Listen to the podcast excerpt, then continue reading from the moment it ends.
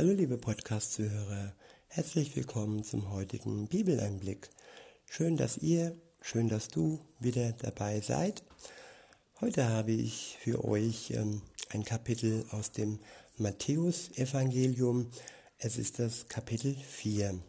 Ich benutze wieder die Übersetzung Das Buch von Roland Werner. Ab Vers 1 heißt es, direkt danach führte Gottes Geist Jesus hinauf äh, in die Wüstengegend. Dort warteten Prüfungen auf ihn, die der teuflische Zerstörer für ihn ausgedacht hatte. Ich wiederhole, direkt danach führte Gottes Geist Jesus hinauf in die Wüstengegend. Dort warteten Prüfungen auf ihn, die der teuflische Zerstörer für ihn ausgedacht hatte. Jesus war hier in der Welt und ihm wurde nichts erspart.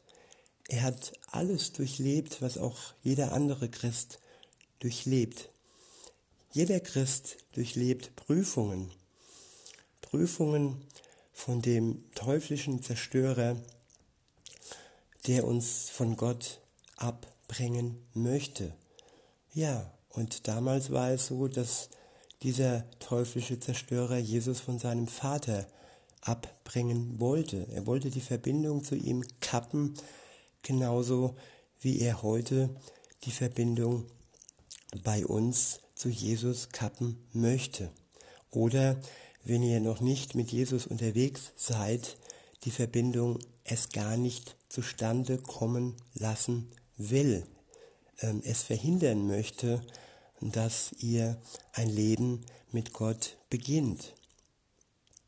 Und weiter geht's im Text. Dort heißt es, ja, 40 Tage und 40 Nächte lang verzichtete Jesus auf Nahrung. Am Ende dieser Zeit bekam er großen Hunger. Da kam der Versucher aus seinem Hinterhalt hervor und forderte ihn heraus. Ja, der Versucher kommt immer dann aus seinem Hinterhalt hervor, wenn wir besonders schwach sind. Er spürt sozusagen unsere Schwäche und Jesus hat gefastet. Er wollte ja ganz eng mit Gott in Verbindung sein und wer dann da fastet 40 Tage lang, der ist anfechtbar. Aber ich denke, die Verbindung zu Gott war dennoch da und er war dennoch gerüstet für diesen Angriff. Und so ist es auch für uns wichtig, dass wir die Verbindung zu Gott wirklich ähm, aufrecht erhalten und uns so stärken gegen all die Angriffe, die so in unserem Leben mit Gott ähm, auf uns hereinprasseln. Weiter heißt es im Text, beziehungsweise ich wiederhole mal von Anfang an, da kam der Versucher aus seinem Hinterhalt hervor und forderte ihn heraus. Er sagte, wenn du wirklich der Sohn Gottes bist, dann sag doch einfach, dass sich diese, diese Steine in Brot verwandeln sollen. Ich wiederhole, wenn du wirklich der Sohn Gottes bist, dann sag doch einfach, dass sich diese Steine in Brot verwandeln sollen. Jesus konnte das mit Hilfe Gottes, mit Hilfe seines Vaters und auch durch seine eigene Kraft, da er, da er ja auch ähm, Gott war. Er hat ja schon später dann danach ähm, Brot, das Brot vermehrt und die Fische vermehrt. Also es wäre für ihn eine Leichtigkeit gewesen, dies zu tun. Insofern war die Herausforderung des Teufels schon ziemlich ja, verlockend. Und alles, was er uns so ähm, ja, vor die Nase hält, sag ich mal, ist doch mehr oder weniger verlockend. Und gerade nachdem Jesus 40 Tage gefastet hatte, ich denke, da hat man so richtig Hunger. Und dann kommt der Versucher an und sagt hier, komm, du kannst es doch, tu es doch. Und ja, was hat Jesus ihm geantwortet? Ab Vers 4 heißt es, doch Jesus gab ihm die Antwort, im Buch Gottes steht geschrieben, ein Mensch kann nicht allein von Nahrung leben. In Wirklichkeit ist er ganz abhängig davon, dass Gott sein lebendig machendes Wort ausspricht. Ich wiederhole, ein Mensch kann nicht allein von Nahrung leben. In Wirklichkeit ist er ganz abhängig davon, dass Gott sein lebendig machendes Wort ausspricht. Ja, wir sind auf die Worte Gottes angewiesen. Darauf angewiesen, dass er über uns sein Wort ausspricht, dass er seine Verheißungen für uns äh, ja ausspricht und dass wir sein Wort als zusätzliche Nahrung in Anspruch nehmen können. Es heißt ja, ein Mensch kann nicht allein von Nahrung leben. Wer sich nur von Nahrung äh, ernährt, der ist zwar versorgt, aber trotzdem wird er sterben im Herz. Es fehlt ihm die Liebe, es fehlt ihm Zuneigung, ähm, es fehlt ihm Zweisamkeit, es fehlt ihm ein Gegenüber. Jeder Mensch braucht ein Gegenüber und in jedem menschlichen Herz ist auch ein Platz für Gott reserviert. Und diesen Platz müssen wir bewusst füllen.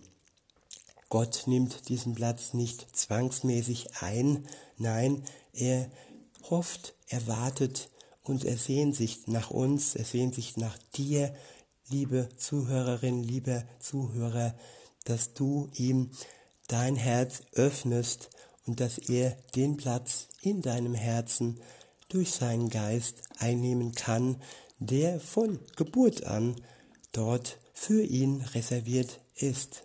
Und dieses Loch, das da klafft, das da in unserem Herzen klafft und das wir ähm, oftmals versucht haben oder versuchen mit Dingen zu füllen, ja, mit zusätzlicher Nahrung, die uns nicht gut tut, mit Alkohol, mit Drogen, ist ja auch eine Droge, und mit Sexualität, die nicht gut tut, die einfach äh, ja, uns krank macht und mit kranken Beziehungen und einfach mit Ersatzplätzen, mit Ersatzdingen, äh, ähm, die einfach dieses Loch nicht wirklich füllen können.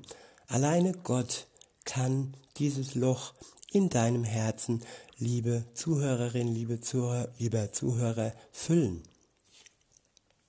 Weiter heißt es, daraufhin versetzte ihn der Zerstörer mitten in die, in die heilige Stadt nach Jerusalem. Er stellte ihn ganz oben auf den Tempel und forderte ihn heraus. Wenn du der Sohn Gottes bist, dann stürz dich doch hinunter, denn schließlich steht im Buch Gottes, er wird seine Engel damit beauftragen, auf dich aufzupassen. Sie werden dich auf ihren Händen tragen, damit du ja nicht, damit du ja nicht mit deinem Fuß auf einem Stein aufstößt. Ja, der Widersacher, der Teufel, kennt sich gut aus im Wort Gottes.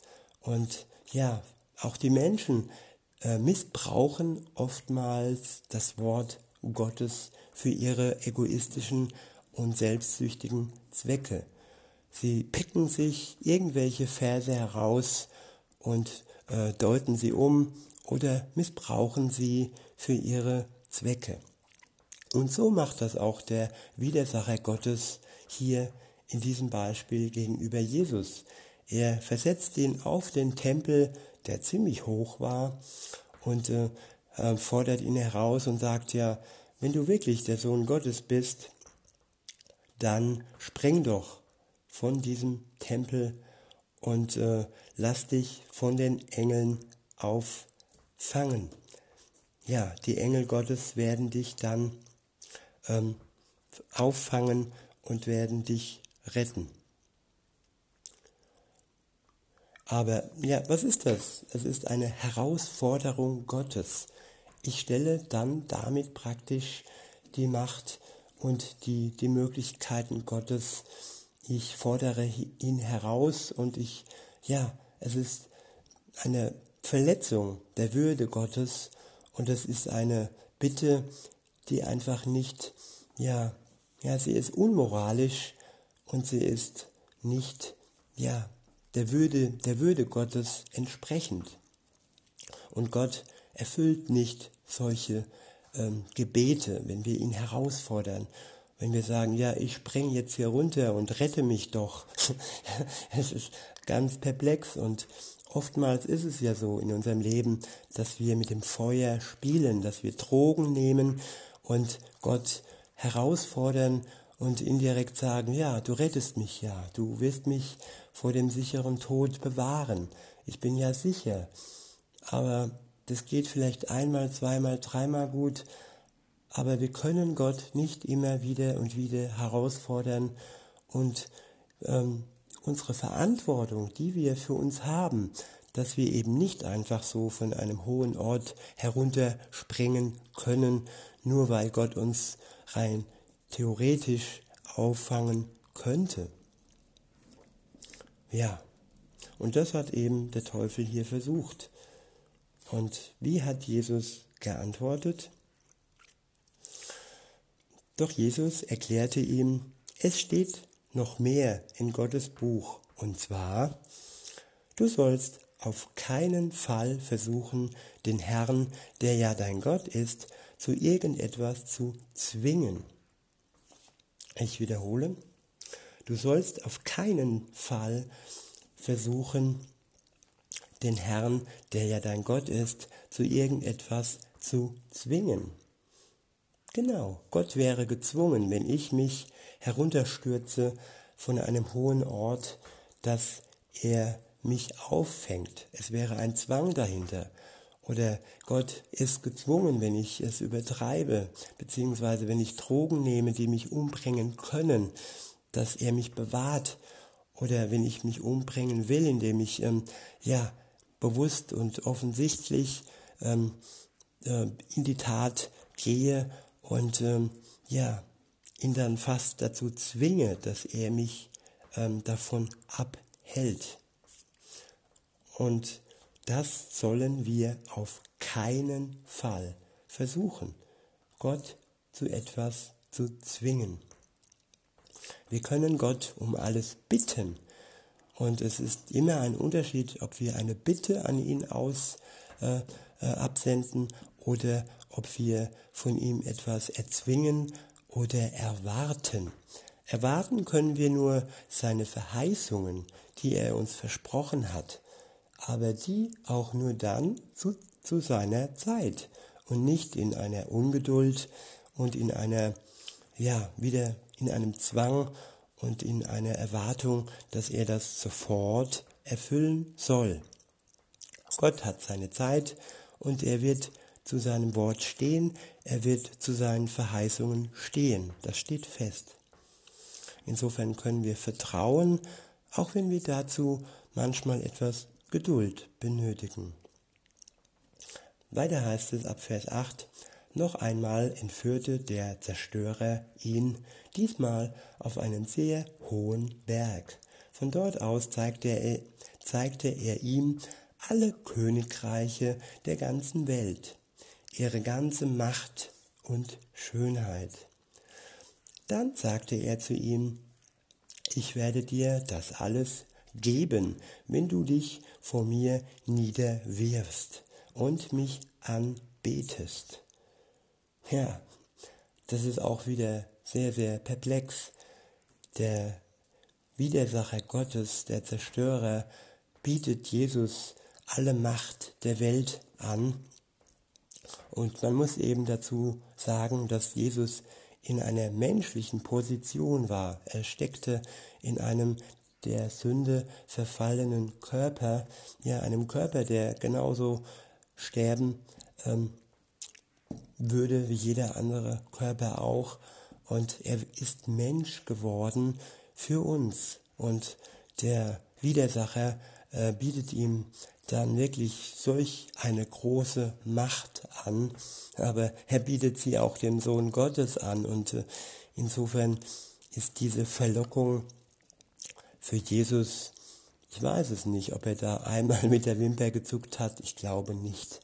Denn ja, er ist von Anfang an dabei gewesen, wie diese Welt ähm, erschaffen wurde. Er war, er war dabei. Und was ist das dann für ein Angebot? Man kann niemandem etwas anbieten, was der andere eigentlich schon besitzt und worauf der andere in dieser Welt als Mensch verzichtet hat.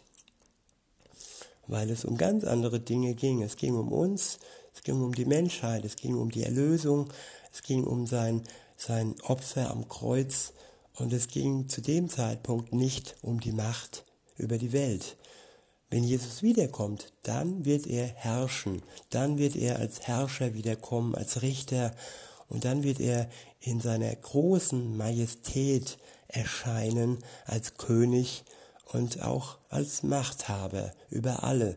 Und besonders auch über die, die sich im Moment als Könige und Halbgötter vorkommen, über die Mächtigen und über die scheinbar äh, großen Männer und Frauen in der Welt.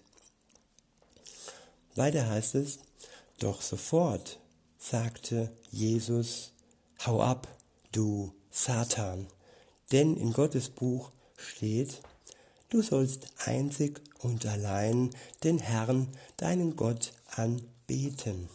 Ihm allein sollst du deine Verehrung zukommen lassen. Ich wiederhole, doch sofort sagte Jesus, hau ab, du Satan, denn in Gottes Buch steht, du sollst einzig und allein den Herrn, deinen Gott, anbeten. In allem ihn allein sollst du deine Verehrung zukommen lassen. Ja, das ist ein Beispiel, das ist ein Zeugnis. Und immer wenn eine böse, dämonische und teuflische Macht dir etwas anbietet, die etwas Verlockendes ähm, verspricht, dann sollen wir so reagieren und sollen wirklich rufen, hau ab, du Satan. Alleine Gott ist würdig der Anbetung und daran sollen wir wirklich immer glauben und das dürfen wir niemals vergessen. Ab Vers 11 heißt es dann, danach ließ der Zerstörer endlich Jesus in Ruhe. Stattdessen kamen die himmlischen Gottesboten zu ihm und versorgten ihn. Ich wiederhole, danach ließ der Zerstörer endlich Jesus in Ruhe. Stattdessen kamen die himmlischen Gottesboten zu ihm und versorgten ihn. Das muss wirklich ein eine unwahrscheinlich großer, ein unwahrscheinlich großer Kraftakt gewesen sein. Es muss Jesus so sehr erschöpft haben, das Fasten, die 40 Tage Fasten und dann am Ende diese Prüfungen und diese Versuchungen, denen er standhalten musste, er, der doch auch Mensch war und der doch auch, ja, versucht werden konnte, aber niemals so schwach geworden ist, dass er jemals gesündigt hat. Uns zuliebe hat er festgehalten an seiner Heiligkeit, an seiner Göttlichkeit, obwohl er in dem Sünd, der Sünde behafteten Körper war, verbunden war mit, mit einem menschlichen Körper, wie wir ihn auch haben. Und dann kamen die himmlischen Gottesboten zu ihm und haben ihn versorgt.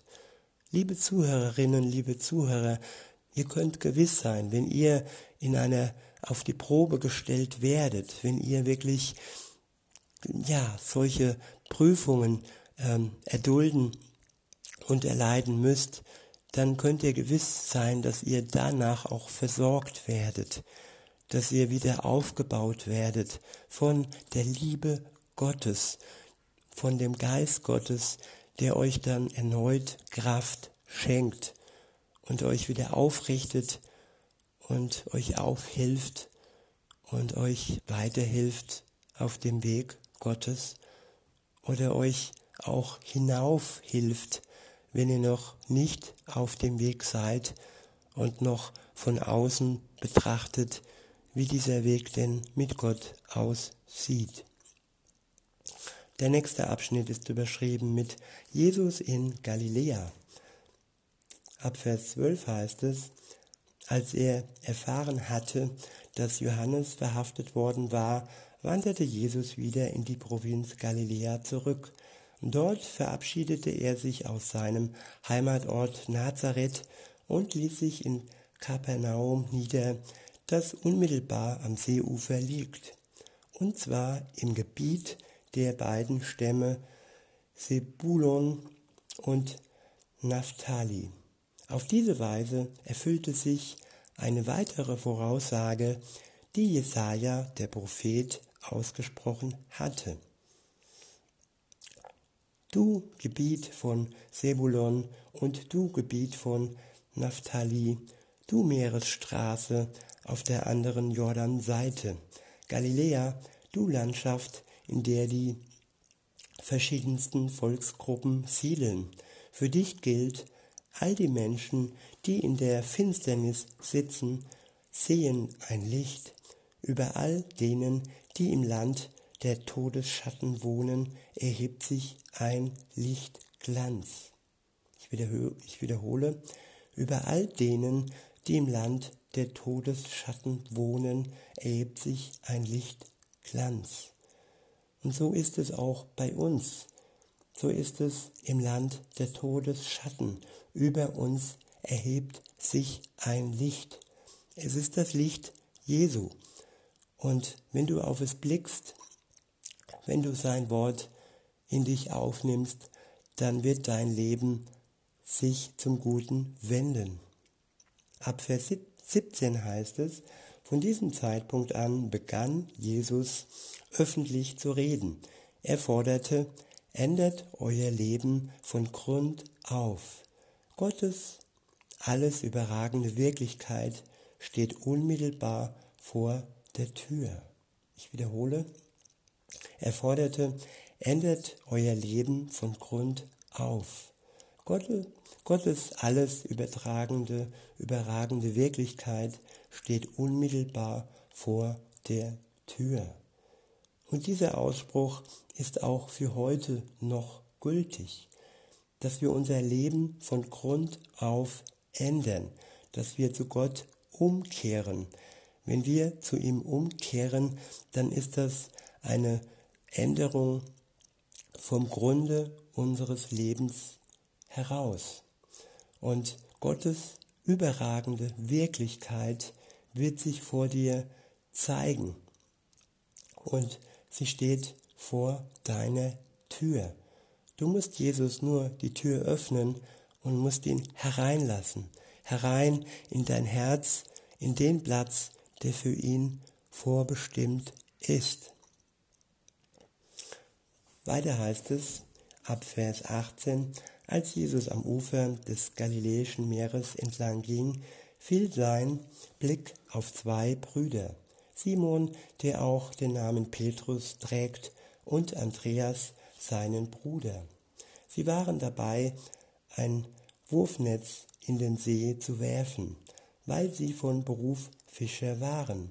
Er sagte zu ihnen, Auf, folgt mir nach, dann werde ich, dann werde ich aus euch Menschenfischer machen. Da ließen sie sofort ihre Netze liegen und schlossen sich Jesus an. Sie haben gespürt, sie haben begriffen, dass da jemand vor ihnen steht, der ihr Leben von Grund auf verändern wird, der sie von Fischern zu Menschenfischern machen wird. Und sie haben im tiefsten ihres Herzens gespürt, dass diese Aufforderung eine Aufforderung war, denen sie nicht widerstehen konnten, weil es eine, eine göttliche Aufforderung war und sie haben die Göttlichkeit in Jesus gespürt, da bin ich mir sicher. Und sie haben seine, seine Aufforderung, ihm nachzufolgen, ja, gefolgt und ähm, haben sich Jesus angeschlossen. Ab Vers 21 heißt es, als er von dort weiterging, sah er noch zwei Brüder, Jakobus, den Sohn von Zebedäus, und Johannes, seinen Bruder. Sie saßen zusammen mit ihrem Vater im Boot und waren damit beschäftigt, ihre Netze auszubessern. Er rief auch sie, und sie verließen sofort ihre Netze und ihren Vater und wurden Nachfolger von Jesus.